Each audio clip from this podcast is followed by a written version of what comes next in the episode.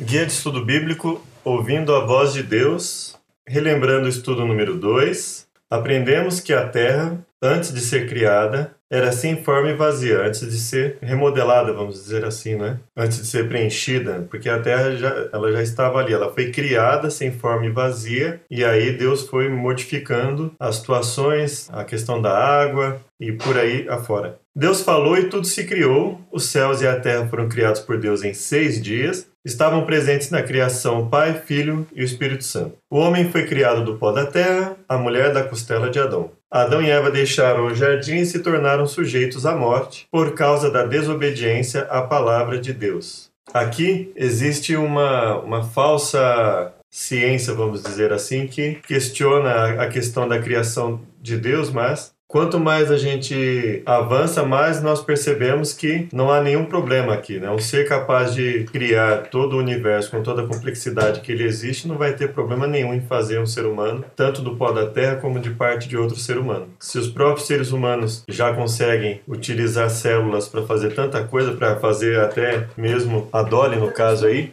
então não, não há problema nenhum em se ensinar isso, em se verificar isso, não tem nada ilógico nessa questão.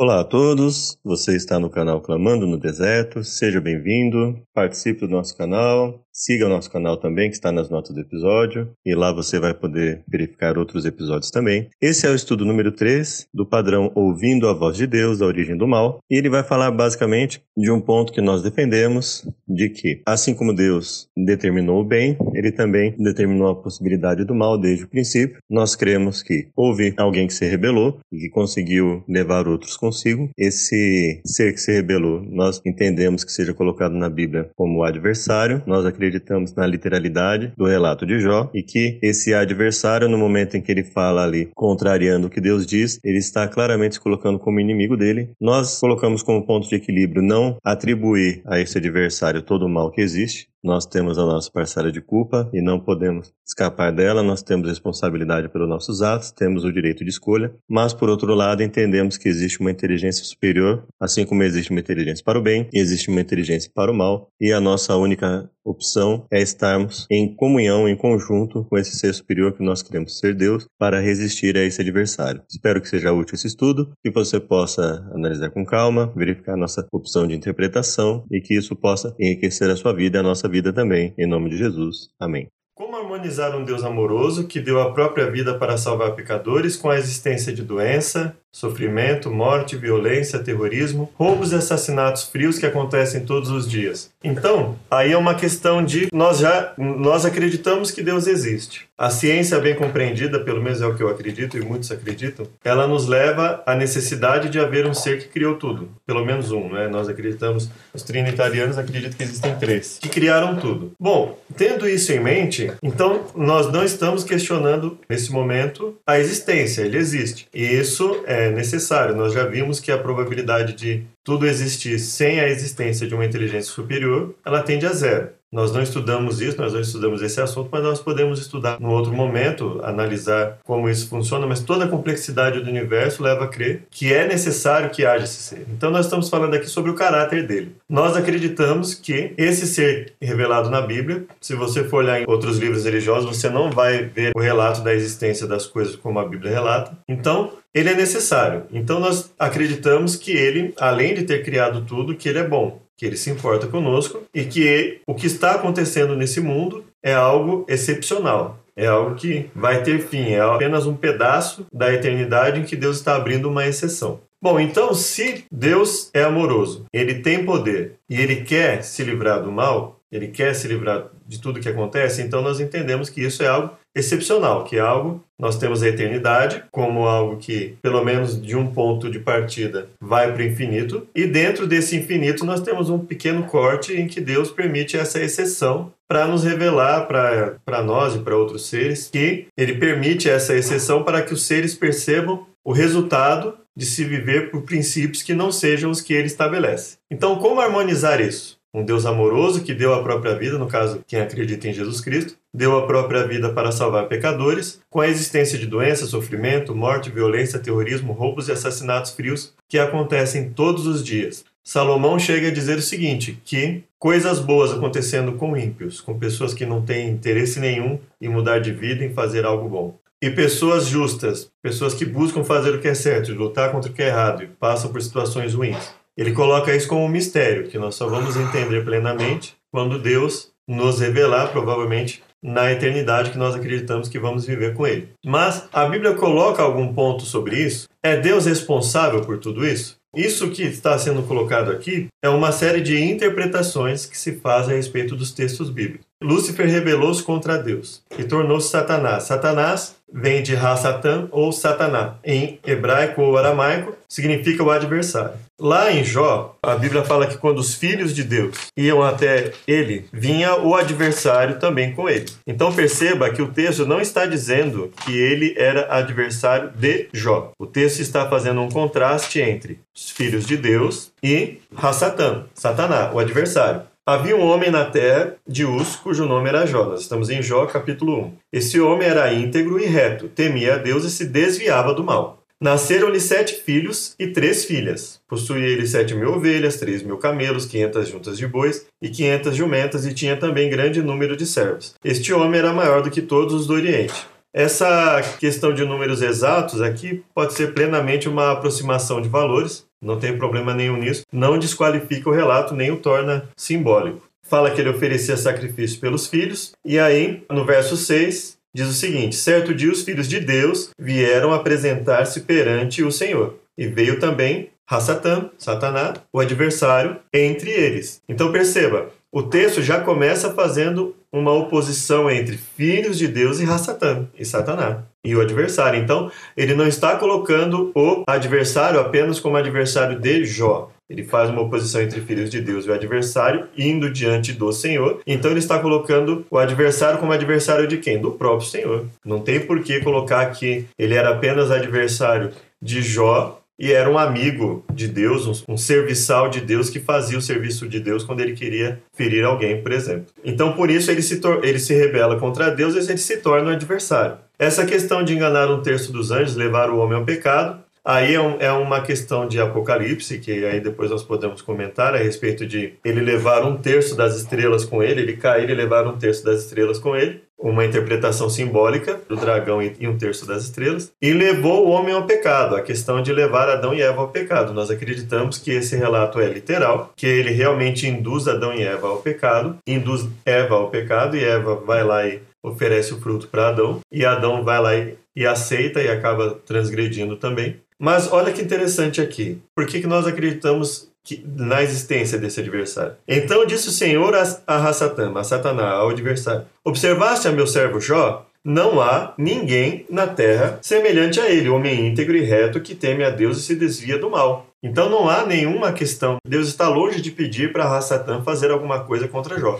Ele está elogiando Jó e aí respondeu o adversário, respondeu Satanás ao Senhor: Teme Jó a Deus em vão? Acaso não o tens protegido de todos os lados a ele, sua casa e tudo que tem? A obra das suas mãos abençoaste e os seus bens se multiplicam na terra? Mas estende a tua mão e toca-lhe em tudo que tem, e ele certamente blasfemará de ti na tua face. Então perceba, se a Bíblia coloca que Deus conhece o fim desde o princípio, ele nos conhece independente de onde estejamos. Por que esse questionamento? Esse questionamento está vindo o quê? Só em relação a Jó? Claro que não, ele está vindo em relação a Deus. Deus tinha acabado de falar que Jó era um servo que obedecia a ele, que era leal a ele. A Bíblia fala que Deus conhece todas as coisas. Então o adversário vai lá e se opõe a essa afirmação de Deus. Ele não está se opondo a qualquer outro ser, está se opondo ao próprio Senhor que faz a afirmação, que fala: Observaste meu servo Jó? Ou seja, Deus já vinha observando a Jó. Não há ninguém na terra semelhante a ele, homem íntegro e reto que teme a Deus e se desvia do mal. E aí Deus disse a Satanás, no verso 12: Muito bem, tudo que ele tem está no teu poder, mas somente contra ele não estendas a mão. Então Satã saiu da presença do Senhor. Então você perceba que Deus enxerga isso como um desafio, aceita o desafio. Quem leu a história de Jó conhece que Hassatan tenta derrubar Jó e não consegue, ele é humilhado, então ele não aparece mais na história. Os amigos de Jó, até na boa intenção de ajudá-lo, acabam prejudicando e Deus faz uma advertência contra eles também. Então, nós acreditamos que essa história também seja literal. O fato dela ter uma beleza poética não descaracteriza em nada a história. Então isso é uma, na verdade, são invenções que as pessoas vêm fazendo, né? Elas querem uma forma de simbolizar tudo, de colocar isso tudo como um mito, como uma lenda e cada vez mais minar a força das histórias que estão contidas na Bíblia. Então nós acreditamos e não há, não há motivo nenhum para desacreditar disso. O texto não não nos coloca nada nesse sentido. Então nós acreditamos que ele se rebela contra Deus, ele se torna um adversário e ele leva o homem ao pecado é o responsável por todo o mal que existe. Em 1 João 3,8 diz que ele vive pecando desde o princípio. Então, 1 João 3,8, aqui na tradução interlinear, o que pratica pecado do diabo é, porque desde o princípio o diabo peca a mesma palavra que ele usa para é, a mesma o mesmo radical vamos dizer assim que ele usa para falar que o que vive em pecado é do diabo ele diz que desde o começo o diabo peca. Então aquele que faz o que Deus não o que não é do agrado de Deus está repetindo aquilo que o inimigo faz desde o princípio. Então João 8:44 fala que ele foi homicida desde o princípio. Aí, no caso, 1 João é a carta de João, a primeira carta de João, e João 8,44 é o evangelho de João. São livros diferentes. João 8,44 nos diz: Vós sois do diabo, que é vosso pai, e quereis satisfazer-lhe os desejos. Ele foi homicida desde o princípio e jamais se firmou na verdade, porque nele não há verdade. Quando ele profere mentira, fala do que lhe é próprio, porque é mentiroso e pai da mentira. Então, ele, sabendo que Adão e Eva seriam condenados à morte, eles se tornariam mortais, e aí entraria o plano da redenção para que eles não tivessem que passar pela morte eterna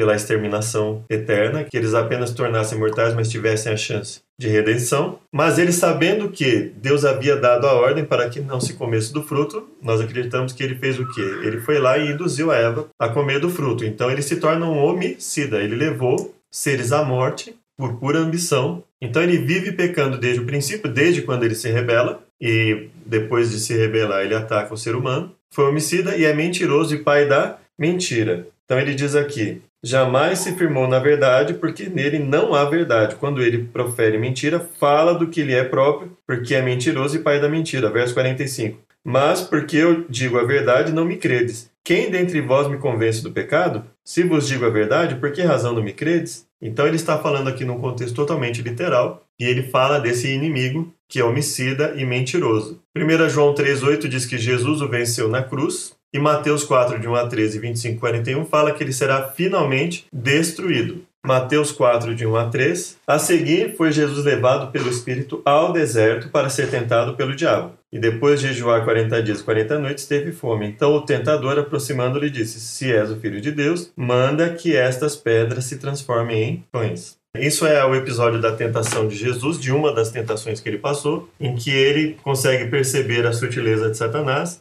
e vencê-lo. Aí Mateus 25, 41. Então o rei dirá também aos que estiverem à sua esquerda: Apartai-vos de mim, malditos, para o fogo eterno preparado para o diabo e seus anjos. Então ele reconhece o diabo como inimigo, ele diz que ele tem os seus anjos, ou seja, ele reconhece que ele tem seres que estão a, a, serviço dele. Então, não, não é nenhuma impossibilidade, não é nenhum problema acreditar que um ser que constrói todo o universo com toda a complexidade, que cria os seres com capacidade de pensamento, tenha criado outros seres com capacidade de pensamento também, e que alguns desses seres tenham se rebelado. Não há nenhuma impossibilidade, nenhum problema nisso. Não é? Então, a princípio, apesar de ser um estudo relativamente simples que nós estamos fazendo, não há problema nenhum nessa crença, não, é? Não, é, não há nenhuma falta de lógica, pelo contrário, é perfeitamente compatível com essa crença. É? Ou seja, nós não seríamos os únicos seres pensantes e ele também teria se rebelado e teria induzido outros a se rebelar. Assim como os seres humanos conseguem induzir outros seres humanos a se rebelar, ele, ele que era um ser que não é um ser humano como nós, mas é um ser diferente, ele teria induzido os primeiros seres humanos a se rebelarem contra Deus. 1 João 3,8 Aquele que pratica o pecado procede do diabo, porque o diabo vive pecando desde o princípio. Para isso se manifestou o Filho de Deus, para destruir as obras do diabo. Então, o Filho de Deus ele está se referindo a Jesus, ele se manifesta para vencer as obras do diabo. E nós acreditamos que ele o venceu de forma plena, vamos dizer assim, na cruz e que futuramente ele só vai fazer a execução dessa vitória, desse plano. De quantos anjos é composto o exército de Deus? Apocalipse 5, verso 11. Vi e ouvi uma voz de muitos anjos ao redor do trono, dos seres viventes e dos anciãos, cujo número era de milhões de milhões e milhares de milhares. A nova tradução da linguagem de hoje diz: milhões e milhões deles estavam de pé em volta do trono dos quatro seres vivos e dos líderes. Então, é composto de milhares de anjos. Quando ele fala né, na, na revista e atualizada, ele fala milhões de milhões e milhares de milhares. Então, é uma quantidade que ele revela aqui uma, uma quantidade enorme de seres que fazem parte do exército. Que descrição a Bíblia faz de Lúcifer, o ex-líder dos anjos? Aqui é mais um ponto que nós temos que analisar com certo cuidado, mas que, tendo em mente que o livro de Jó fala de um adversário que tinha a capacidade de ir até o próprio Senhor, junto com os filhos de Deus que iam junto com ele, que ele não é um ser humano e que ele fala que ele veio de rodear a terra e passear por ela. Então ele tem acesso à terra e ele tem acesso ao próprio céu. Então, esse é o adversário. Em Ezequiel 28, 14, 15 e 17, na sua Bíblia provavelmente vai estar escrito profecia contra o rei de Tiro. Então, você já consegue identificar o capítulo 28. Vamos ler 14, 15 e 17. Tu eras querubim da guarda ungido e te estabeleci. Estavas no monte santo de Deus. Andavas entre as pedras afogueadas. Perfeito eras nos teus caminhos desde o dia em que foste criado, até que se achou iniquidade em ti. Na multiplicação do teu comércio se encheu o teu interior de violência e pecaste, pelo que te lançarei profanado fora do monte de Deus, e te farei perecer, ó querubim protetor, entre pedras afogueadas. Elevou-se o teu coração por causa da tua formosura, corrompeste a tua sabedoria por causa do teu resplendor. Por terra te lancei diante dos reis te pus, para que te contemplem. Então, ele se refere a um ser humano e ele usa uma hipérbole para falar desse ser, e quando ele usa essa hipérbole, ele se refere a quem? Ele se refere, conforme o texto nos diz, é, se você olhar aqui, nada disso se poderia se aplicar a um ser humano, né? Perfeito era nos teus caminhos desde o dia que foste criado até que se achou iniquidade em ti, na multiplicação do teu comércio encheu o teu interior de violência e pecado. Então, ele fala: Pelo que te lançarei fora do monte de Deus e te farei perecer ao querubim protetor. Existem algumas interpretações aí contrárias a isso, contrárias à existência de Satanás. Nós acreditamos em Satanás, acreditamos que no momento em que ele se refere ao rei, ele está usando uma linguagem que claramente não era uma linguagem que cabesse literalmente ao rei, então é uma hipérbole, e nessa hipérbole, nessa linguagem que ele usa, ele fala de um outro ser que se rebelou, que nós acreditamos que é o próprio adversário, Hassatan, Satanás, Satanás, não é? O adversário, o inimigo do próprio Deus que se rebelou. Então ele era perfeito nos caminhos até cometer iniquidade, até se rebelar contra Deus. Claramente acreditando nós que Deus criou tudo perfeito, então todos os seres eram perfeitos até que se achou iniquidade neles. Todos os seres pensantes até que se achou iniquidade neles, tanto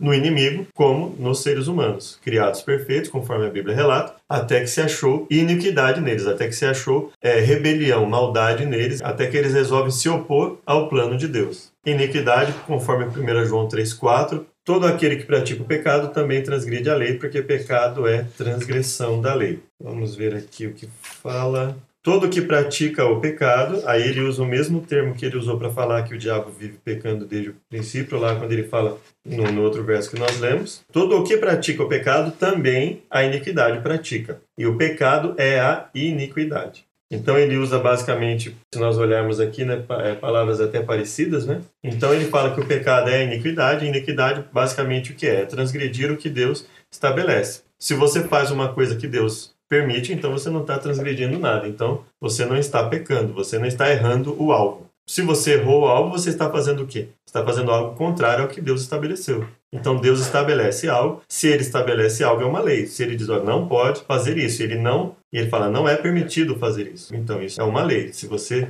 foge disso e você erra o alvo, você está transgredindo. Então a ideia de que errar o alvo não seria transgressão da lei é uma ideia absurda. Errar o alvo seria o quê? Fazer a vontade de Deus? Obviamente não. Então errar o alvo é ir contra a vontade de Deus contra o que Deus estabelece. E se Deus estabelece, é uma lei. Se Deus estabelece que algo não deve ser feito, não pode ser feito, então isso é uma lei.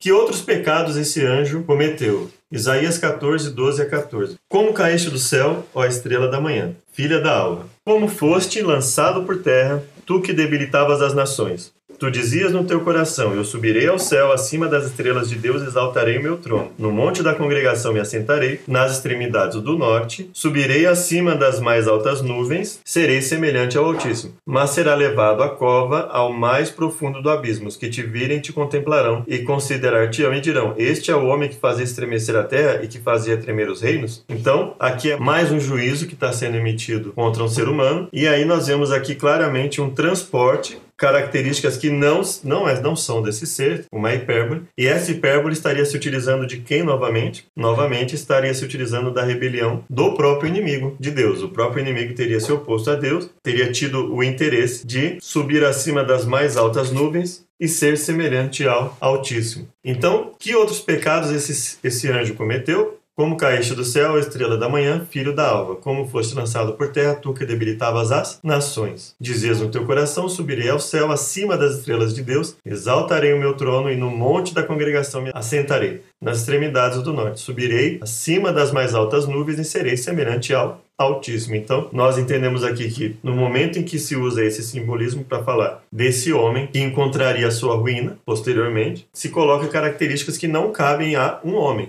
Então, cabe a quem? Cabe a esse ser, esse adversário que estava lá, junto com os filhos de Deus, que tem a capacidade de rodear a terra, passear por ela e depois ir até Deus e voltar e planejar uma série de catástrofes para prejudicar o ser humano. Né? Então, nós acreditamos que esse ser é o que queria se assentar e ser semelhante ao Altíssimo. A tentação de Adão e Eva, se você for ver, é basicamente a mesma coisa, é a proposta de ser semelhante a Deus parcialmente, óbvio, sem nenhuma consequência. Então, Deus havia falado: se comer da árvore do conhecimento do bem e do mal, vocês vão morrer. E ele diz: Olha, vocês não vão morrer. E aí Deus diz o quê? Olha, as, como o homem comeu, o ser humano, né? Homem e mulher. Como o casal comeu da árvore da ciência do bem e do mal, para que não coma e viva eternamente, eles foram expulsos do jardim do Éden. O que haveria nesse fruto, por exemplo? Haveria, é, considerando que o, próprio fruto em si trouxesse os resultados. Nós podemos dizer que esse fruto impedia que a célula se deteriorasse. E com uma deterioração celular igual a zero,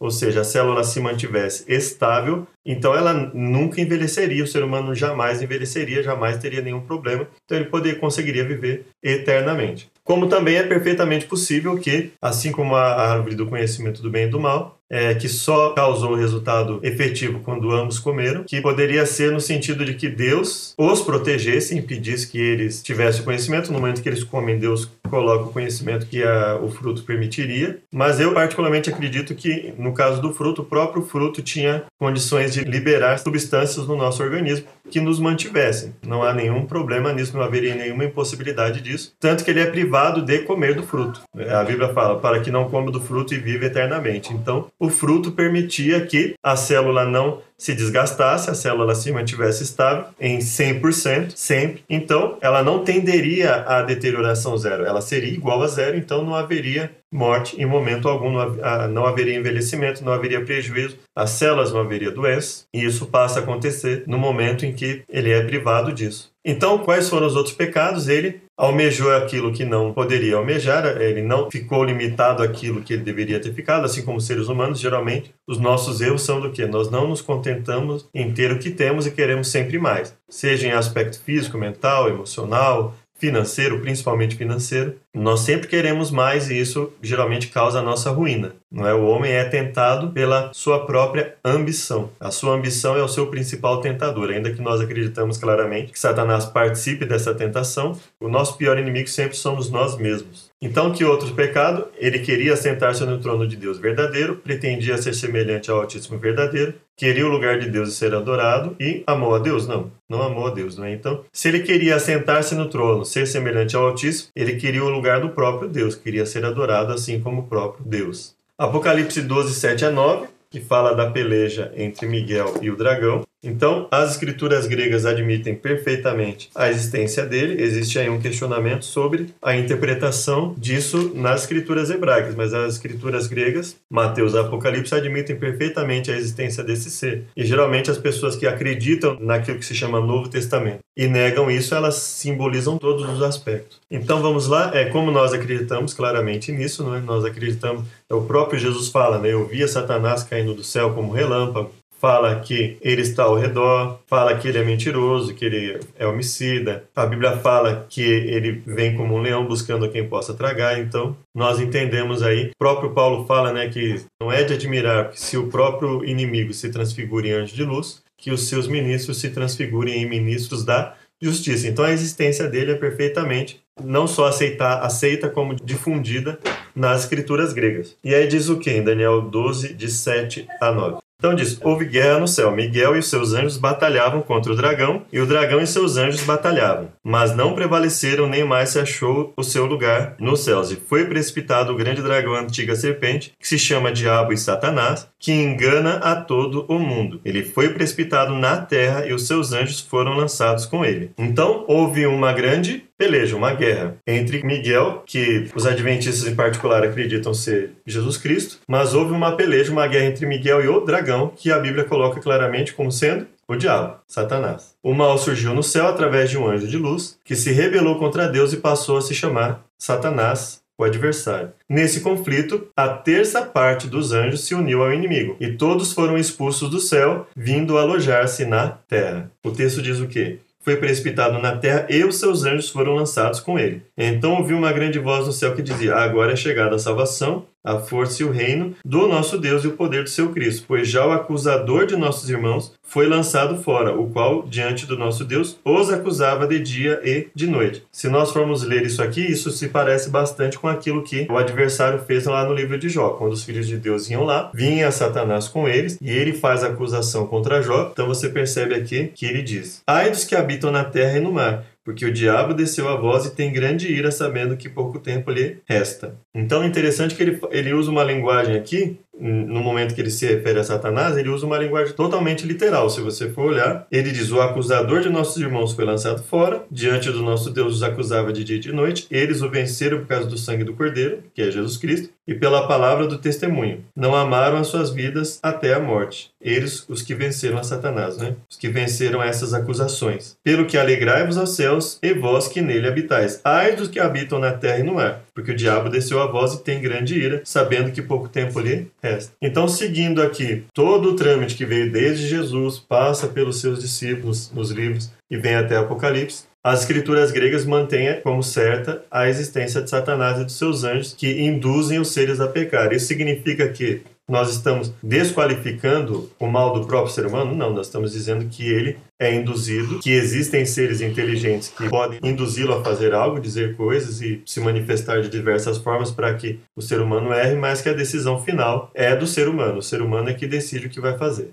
Que advertência Deus fez a Adão e Eva? Gênesis 2, 15 a 17. O Senhor Deus tomou o homem e o pôs no jardim do Éden para o lavrar e o guardar. Percebam que, se você for ler, como nós comentamos, Gênesis 1, tudo que é relatado aqui é literal. Tudo que é relatado aqui existe. Então, as águas acima da expansão, abaixo da expansão, a juntar as águas num só local, luminar maior para iluminar o dia, luminar menor para iluminar a noite, as estrelas. Então, tudo que está relatado aqui existe. Então, o ser humano também existe. O ser humano, Adão e Eva existem. Então não há por que simbolizar o texto, não há por que tratar como se é, fazer essa interrupção forçada do texto para fazer com que ele represente algo simbólico. O texto está vindo num relato de coisas que nós sabemos que existem, então nós sabemos que é um relato literal. Ele criou o homem e ele dá essa limitação ao homem: olha, você não vai comer esse fruto, se você comer, certamente você morrerá. Ele coloca: Deus tomou o homem e o pôs no jardim do Éden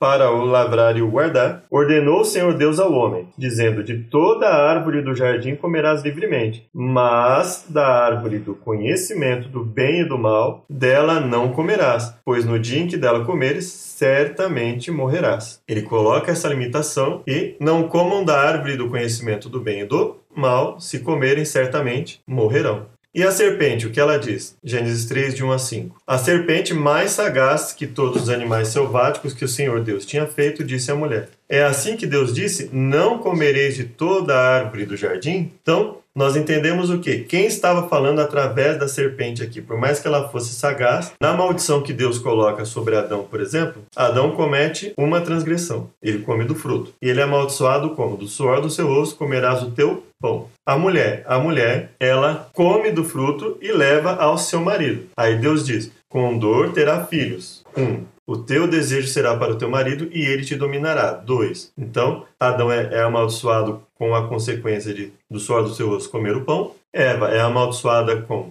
dor terá filhos. E Deus permitiria que ela ficasse sujeita à arrogância e à prepotência do homem. Então, o teu desejo será para o teu marido e ele te dominará. E a serpente? Qual foi a, a maldição lançada nela? Que ela rastejaria. Então, se ela não fala, então não foi ela que falou. Ou seja, ela cometeu o quê? Ela cometeu o erro, um erro, Eva cometeu dois, Adão cometeu um, cada um recebeu uma maldição, uma consequência, uma punição.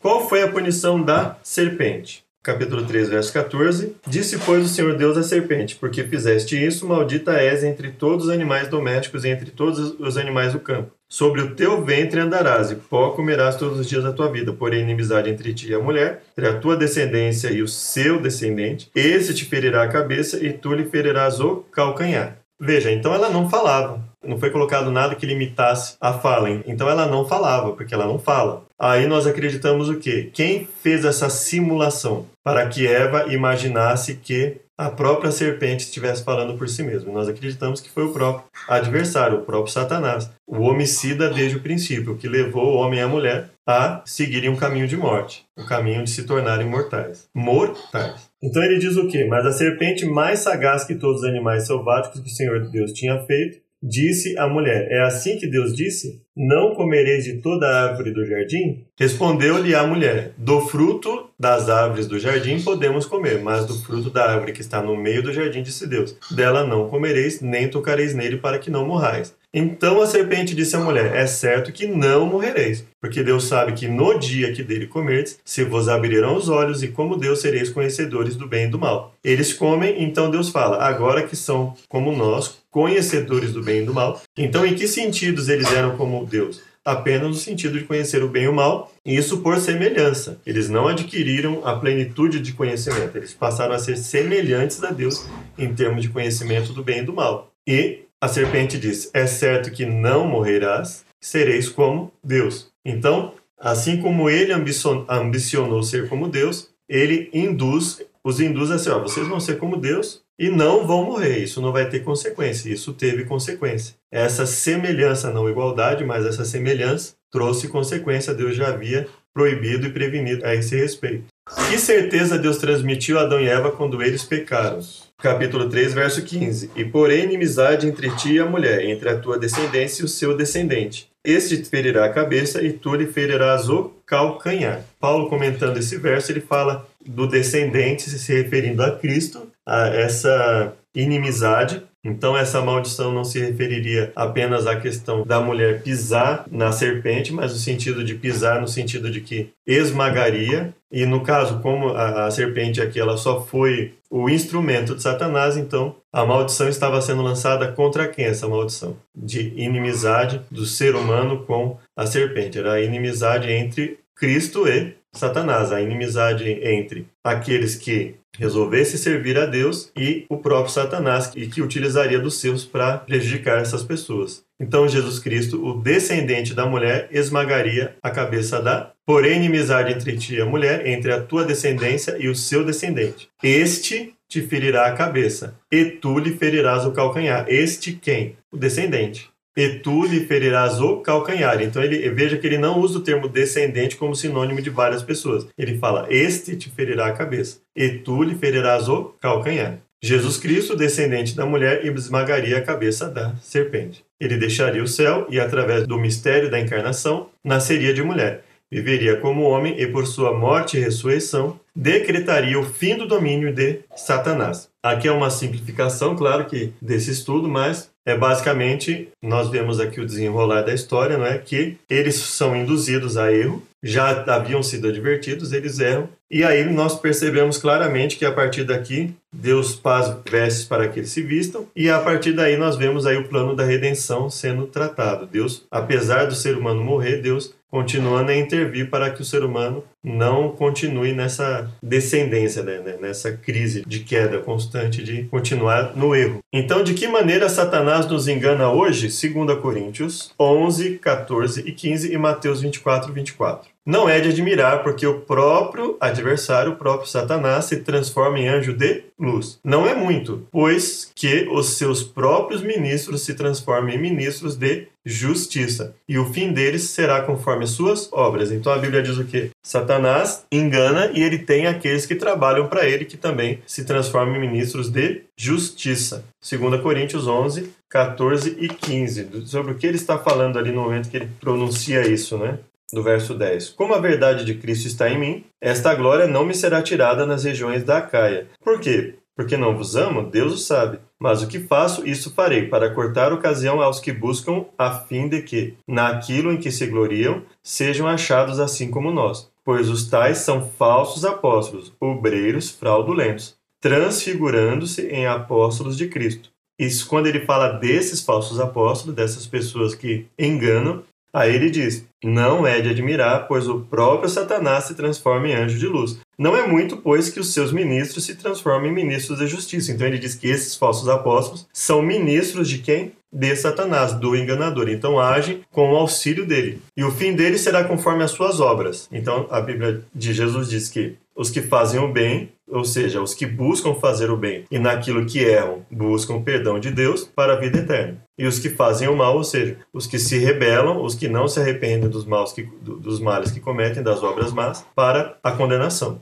Porque surgirão falsos cristos e falsos profetas operando grandes sinais e prodígios para enganar, se possível, os próprios eleitos. Então, Mateus 24, 24 verso 21. Pois haverá então grande aflição, como nunca houve desde o princípio do mundo até agora, nem haverá jamais. Se aqueles dias não fossem abreviados, nenhuma carne se salvaria, mas por causa dos escolhidos serão abreviados aqueles dias. Então, se alguém vos disser, olhai, o Cristo está aqui ou ali, não lhe deis crédito, pois surgirão falsos cristos e falsos profetas, e farão tão grandes sinais e prodígios que, se possível fora, enganariam até os escolhidos. Prestai atenção, eu vou-lo tenho predito. Portanto, se vos disserem, olhai, ele está no deserto, não saiais. Olhai, está no interior da casa, não acrediteis. Pois assim como o relâmpago sai do Oriente e se mostra até o Ocidente, assim será também a vinda do Filho do Homem. Onde estiver o cadáver, aí ajuntarão os abutres. Então é o momento em que vai haver morte, inclusive. Então ele fala que nesse meio termo, de, antes da volta de Jesus, surgem, assim como sempre surgiram, falsos cristos e falsos profetas, operando grandes sinais e prodígios para enganar, se possível, os próprios eleitos.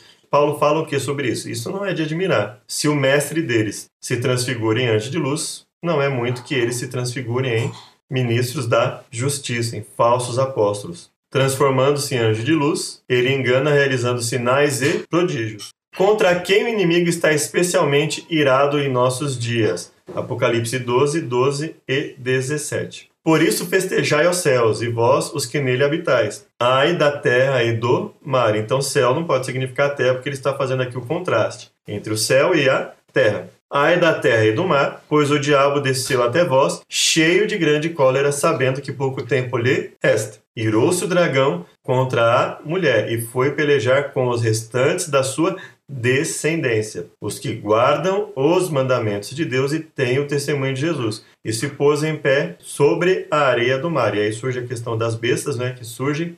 Então, quando diz que ele se pôs em pé sobre a areia do mar, quer dizer que ele está coordenando tudo isso que vai acontecer. Então, se ele se ira contra os que guardam os mandamentos de Deus e têm o testemunho de Jesus, então fica claro o quê? Que ele é inimigo daquilo que Deus estabelece. Então, aqueles que.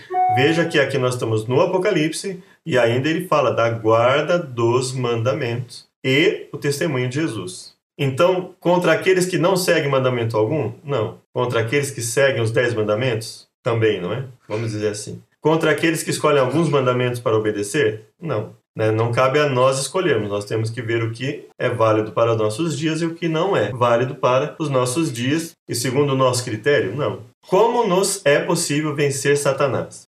Efésios 6, de 10 a 18. Quanto ao mais, sede fortalecidos no Senhor e na força do seu poder. Então nós temos que buscar força em Deus. A ideia de que não existe nenhum inimigo e que nós podemos vencer por nós mesmos é que tem levado esse mundo à ruína. A não buscar a Deus, a não buscar o poder para resistir e a não reconhecer que existe um inimigo que só pode ser vencido com a ajuda de Deus.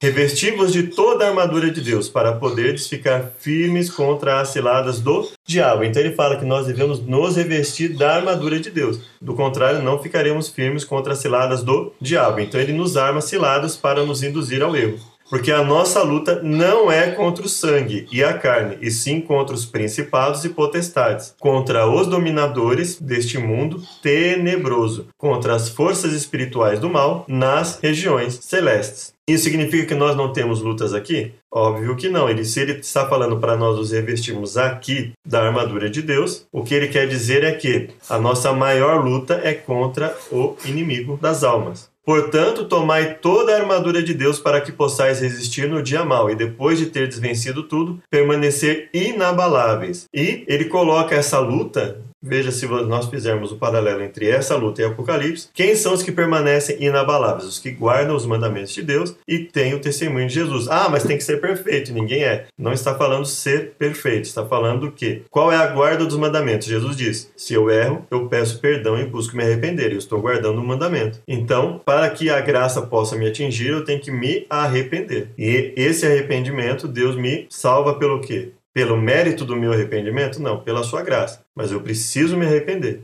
Estai, pois, firmes, cingindo-vos com a verdade e vestindo-vos da couraça da justiça. Calçai os pés com a preparação do evangelho da paz, embraçando sempre o escudo da fé, com o qual podereis apagar todos os dardos inflamados do inimigo.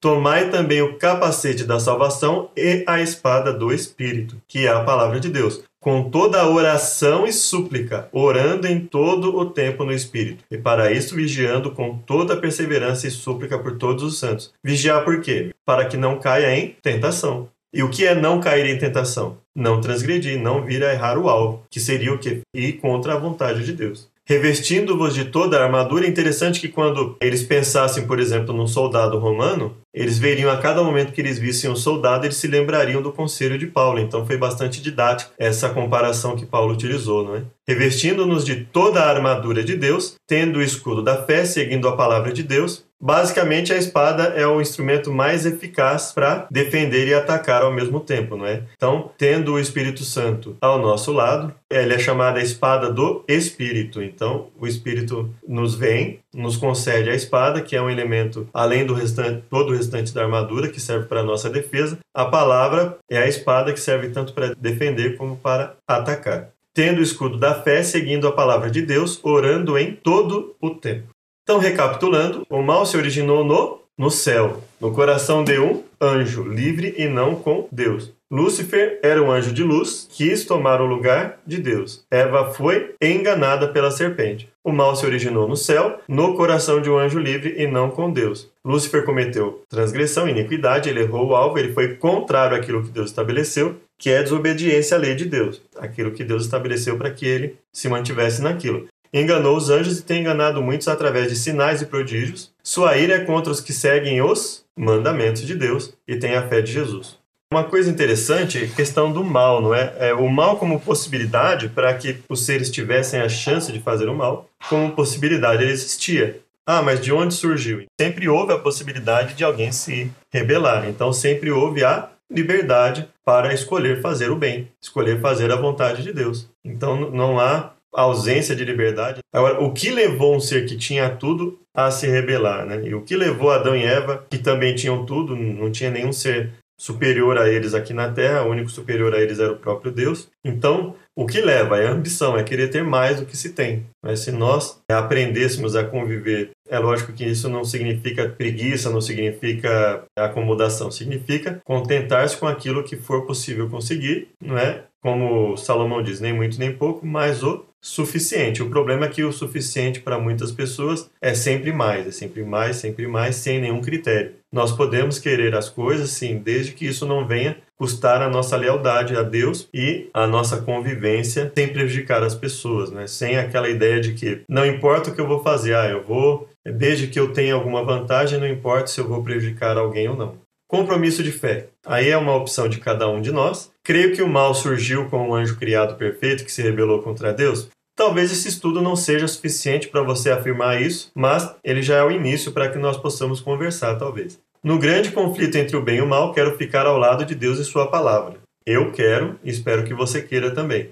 Desejo me revestir de toda a armadura de Deus e seguir suas orientações. Eu desejo, espero que você também queira. Na dinâmica das escrituras gregas, que são costumam ser chamadas de Novo Testamento, perceba que não há nenhuma dúvida quanto à existência desse inimigo e não só dele, mas de outros que estão com ele também. E eu acredito que quando você olha para esse mundo, eu acredito que você, assim como eu, nós vemos que as alternativas que estão sendo dadas para se viver sem Deus estão longe de serem as mais adequadas. Né? O ser humano tem cada vez mais deixado princípios morais e a Bíblia coloca princípios morais que é, existe essa falácia, esse engano de se ah, moral é uma questão particular, a ética é uma questão universal. O aspecto moral na Bíblia é colocado como algo universal e não particular. Né? Eu acredito que ninguém imagine que furtar seja a melhor forma de conseguir alguma coisa. Eu não imagino ninguém acreditando que depois de um mês ou meses ou anos de trabalho tenha conseguido alguma coisa, alguém vá lá e retire o que é seu, que isso seja uma questão particular, que alguém pudesse ver isso como algo benéfico, que algo que não tem problema nenhum. Então isso é uma questão universal. Assim como alguém entrar na casa de alguém e abusar de uma criança, não vejo como verificar relativismo nisso, que isso fosse uma questão particular de alguém. Então, perceba que nós estamos falando de questões universais. O ser humano precisa de descanso, todo ser humano precisa de descanso, não é? Um dia na semana para descanso que Deus deu desde o começo. Desde quando o homem não pecava, Deus já concedeu esse dia. E principalmente depois do pecado, se tornou mais necessário ainda que o homem retire um dia para descansar e, aproveitando desse descanso, aproveite esse dia para adorar a Deus, para ficar com as pessoas, etc. Próximo estudo: Como posso ser bom diante de Deus? Como posso apagar meu passado mal? Como posso ser apresentado sem culpa diante dele? Como posso ser salvo? O próximo estudo nos mostrará a resposta bíblica para uma vida cristã vitoriosa. Deus nos abençoe a todos. Uma feliz semana.